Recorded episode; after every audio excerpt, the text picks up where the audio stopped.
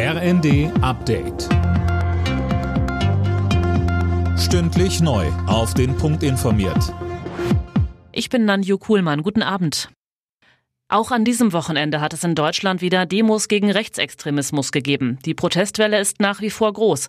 Allein bei einer Aktion in Düsseldorf kamen gestern 100.000 Menschen zusammen. In Hamburg waren es heute mehrere Zehntausend.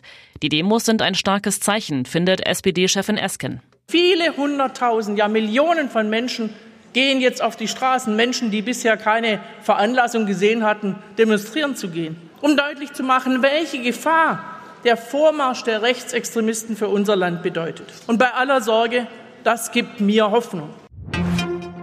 Die Europawahl rückt immer mehr in den Fokus von SPD und FDP. Beide Parteien haben jetzt ihre Spitzenkandidatinnen für die Wahl im Juni festgelegt. Für die SPD geht die ehemalige Justizministerin Bali ins Rennen, für die FDP Verteidigungsexpertin Strack-Zimmermann. In die Verhandlungen über eine Feuerpause im Gazakrieg kommt offenbar Bewegung.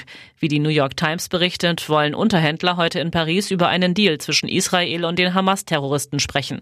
Konkret soll es um die Freilassung von 100 Hamas-Geiseln und eine zweimonatige Waffenruhe gehen. Wichtiger Sieg im Abstiegskampf der Fußball-Bundesliga für Union Berlin. Die Berliner holten gegen Schlusslicht Darmstadt einen knappen 1 0 Erfolg. Union bleibt in der Tabelle damit 15. und hat mittlerweile schon fünf Punkte Luft auf den Relegationsrang. Alle Nachrichten auf rnd.de